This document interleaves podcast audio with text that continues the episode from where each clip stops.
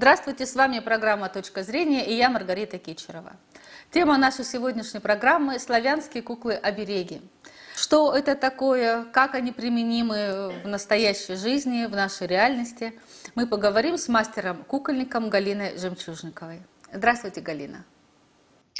Здравствуйте, Маргарита. Здравствуйте, все наши зрители-слушатели. О магии кукол э, я хотела бы с вами поговорить. Какие куклы-обереги вообще бывают? Ну, вы, наверное, имеете в виду так называемую народную куклу. Она делится на несколько разных кукол. Игровые, обрядовые или ритуальные куклы и обереговые куклы. Угу. Сейчас еще появились интерьерные куклы, но это уже чисто современное. Угу. А, а вот о куклах-оберегах, это что такое вообще? Давайте поговорим об оберегах. Эм, вы знаете, обережная кукла – это кукла, которая делается своими руками, которая, когда делается в процессе, вы вкладываете в нее частичку своего настроения, своей души, своего сердца. И когда потом вы берете ее в руки, вы вспоминаете это чувство, с которым вы ее делали. Это, наверное, чисто даже психологический аспект, mm-hmm. и к вам возвращается эта радость. Куклы-обереги, их делают в основном женщины, я правильно понимаю? А когда-то давно, в славянские времена, мужчин не допускалось э, в это таинство, и их изготавливали именно женщины, передавая э, от э, бабушки к внучке, от матери к дочери это вот таинство. И почему мужчины не участвовали, как вы считаете? Женщина – это у нас хранительница знаний, хранительница традиций, ремесел, Э, поэтому женщины делали, мужчина у него немножко другая задача. Он добывал пищу, он охранял дом. А женщина должна была... У мужчин были другие обереги, воинскими, так? Были, были. Угу. Даже у женщин были обереги в виде мужчины, который, например, ушел на войну там или на охоту куда-то еще. Он сидел во главе стола на месте хозяина, и она его кормила, советовала с ним. Галина, в наше время делают куклы-обереги? Ну, конечно, Маргарита. Ну, а насколько быстро это можно сделать э, самостоятельно? А вот давайте, пока вы, мы с вами говорим, я попробую сделать. Хорошо, отлично, прекрасно. Смотрите, я возьму пять лоскутков разного цвета, пять лоскуточков. И из них мы сделаем куклу, ну, наверное, одна из моих любимых кукол, мы сделаем кормилку вепскую. Почему она так называется, я вам потом расскажу. А для чего их делают в настоящее время, вот в наше, в нынешнее реальное? Ну, во-первых, кукла, кукла – это уход от стресса. Мне кажется, он очень хорошо помогает уходить от каких-то проблем, возвращаться, наверное, в детство. Угу. Знаете, мне однажды моя подруга сказала, на самом деле ты не делаешь куклы, не творишь искусство, а играешь. Mm, ну, это определенный психологический аспект. Да, потому что когда мы были маленькие и играли в куклы, мы были счастливы, согласитесь? Да, это правда. И сейчас хочется вернуть немножко это время, поэтому я считаю, что как заместительная терапия, как арт-терапия, отказ от вредных привычек, э, уход от депрессии, это очень даже, ну, имеет право на существование. Потом, э, опять же, любой женщине присуще созидание, то есть мы должны что-то делать, мы должны в чем-то состояться.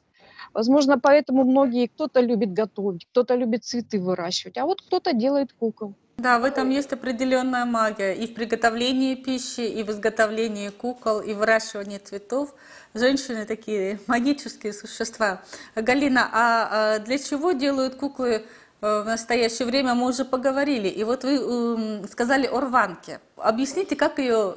Вот смотрите, вот я беру вот из так. я делаю вот такую голову, вот это вот у меня будет две ручки, как вы знаете, наверное, ткань никогда не касались ножницы, иголка. Ни металл, ни острые предметы касаться ткани не должны. То есть мы ее рвали. Но так как одежду носили несколько поколений, она была достаточно хорошо рвалась, была достаточно такая ветхая, поэтому ее можно было спокойно рвать.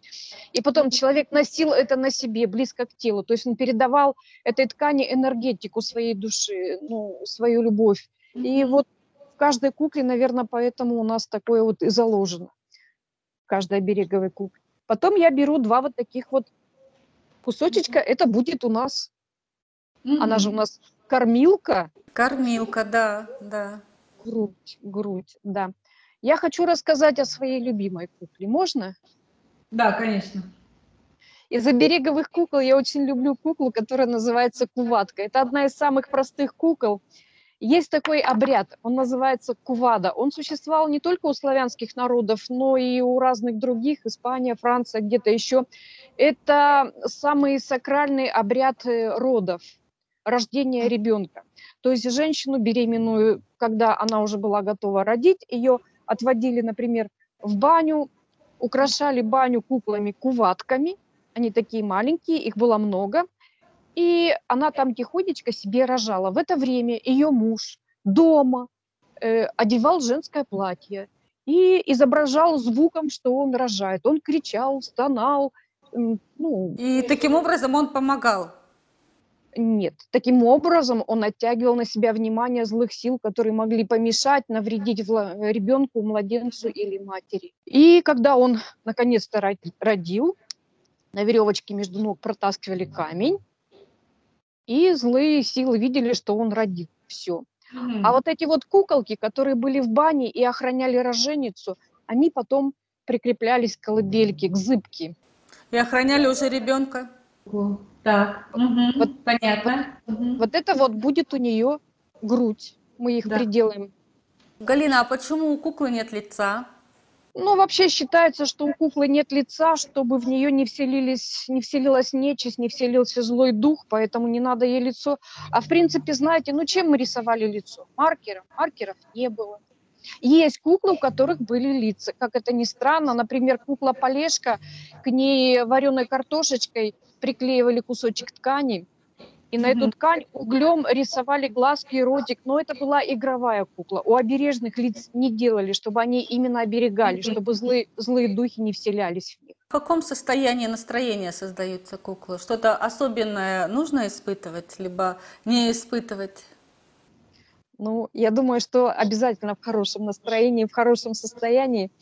Эм, чтобы не передать кукле что-то негативное? Чтобы не передать кукле что-то негативное. И потом, вы же, когда делаете кукол, вот честно, вот я когда делаю кукол, я счастлива. И я хочу, чтобы вот, э, вот эта вот капелька моего счастья передалась тому, у кого будет эта кукла.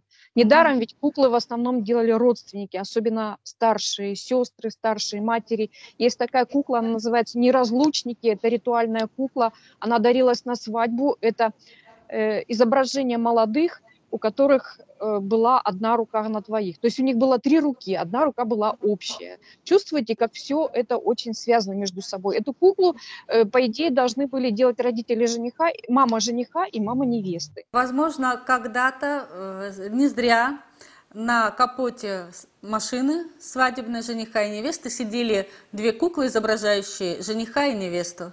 Это был своеобразный оберег кстати, да, я вот не подумала об этом, действительно, ведь это, наверное, отголоски еще того нашего прошлого. Какие-то нитки особенно используются в изготовлении кукол? Вообще использовать на кукол, именно на обережных, на любую обережную вещь лучше всего использовать натуральный материал. То есть и нитки, и ткань, лучше всего хлопок. Mm-hmm. Вот смотрите, вот это вот у нее будет повойник, нижний mm-hmm. такой платок, платочек. Сверху mm-hmm. мы повяжем большой платочек. Я заметила, Галина, вы не используете иголку ножницы, иголки использовать здесь нельзя. Вообще касаться тела куклы иголкой ни в коем случае нельзя. Вы можете сшить одежду, в принципе, это допускается, но только не именно не касаться самого туловища, самой, самой тел, самого тела. Э, какие-то э, заговоры, наговоры э, при изготовлении куклы используются? Кукла, вообще любая обережная кукла, она делалась в основном зимой, иногда делалась летом, когда в определенные даты. И тогда вот к этим датам, именно вот к этим датам, и делался заговор на какой-то праздник, например, на урожай или там на рождение, так как эти все куклы у нас являются обрядовыми. Вы знаете, меня когда-то поразила одна информация, я узнала, что нет ни одной нации, ни одной э, народности, ни одного племени, где бы не существовало кукол. Они были с людьми всегда, они были у всех людей. Они всегда с нами Ведь когда-то куклы спасли человечество от э, человеческих жертвоприношений, то есть э, когда-то приносили в жертву людей, потом их заменили куклами. Потом вспомните средневековье, когда средневековый врач ходил с чемоданчиком, у него всегда была с собой кукла. Для чего это, знаете, было? М-м. Интересно, для чего? Ему нельзя было трогать женщину, ему нельзя было раздевать, осматривать ее. Она показывала ему на кукле, где у нее болит. То есть куклы, а сейчас подумайте о том, как много людей спасают куклы сейчас. Это манекены медицинские, по которым медики учатся делать искусственное дыхание, принимать роды. Это медики, ну, э, в детективах мы видим, как их сбрасывают со стен. Это манекены, которые нам показывают красивую одежду какую-то. Опять же, это обучающие разные куклы. Они всегда с нами, мы просто их не замечаем. Это часть нашей жизни. Смотрите, что получилось у меня. Да. Какая прекрасная куколка. Это и есть кукла-рванка? Это называется кормилка вепская. Почему она называется кормилка? Потому что у нее большая грудь. Почему грудь большая?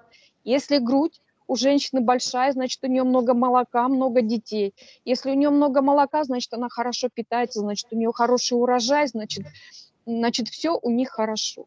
Значит, в доме будет изобилие. То есть это кукла для изобилия в доме?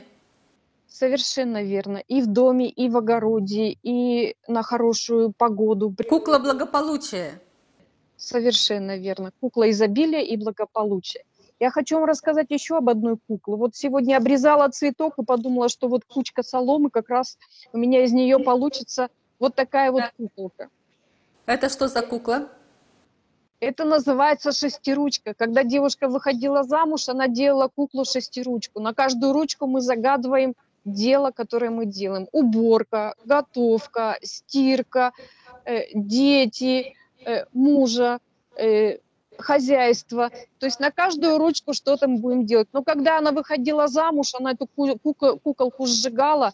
Кстати, сжигали куклы ритуальные всегда со словами благодарности. Мы их сжигаем, мы их благодарим за то, что они нам послужили. И она делала себе тогда куклу десятиручку, потому что, как вы понимаете, у замужней женщины с детьми шесть рук уже не хватает. Абсолютно верно. Спасибо, Галина. На этом наша программа подошла к концу. С вами была Маргарита Кичерова и мастер-кукольник Галина Жемчужникова. Всего доброго!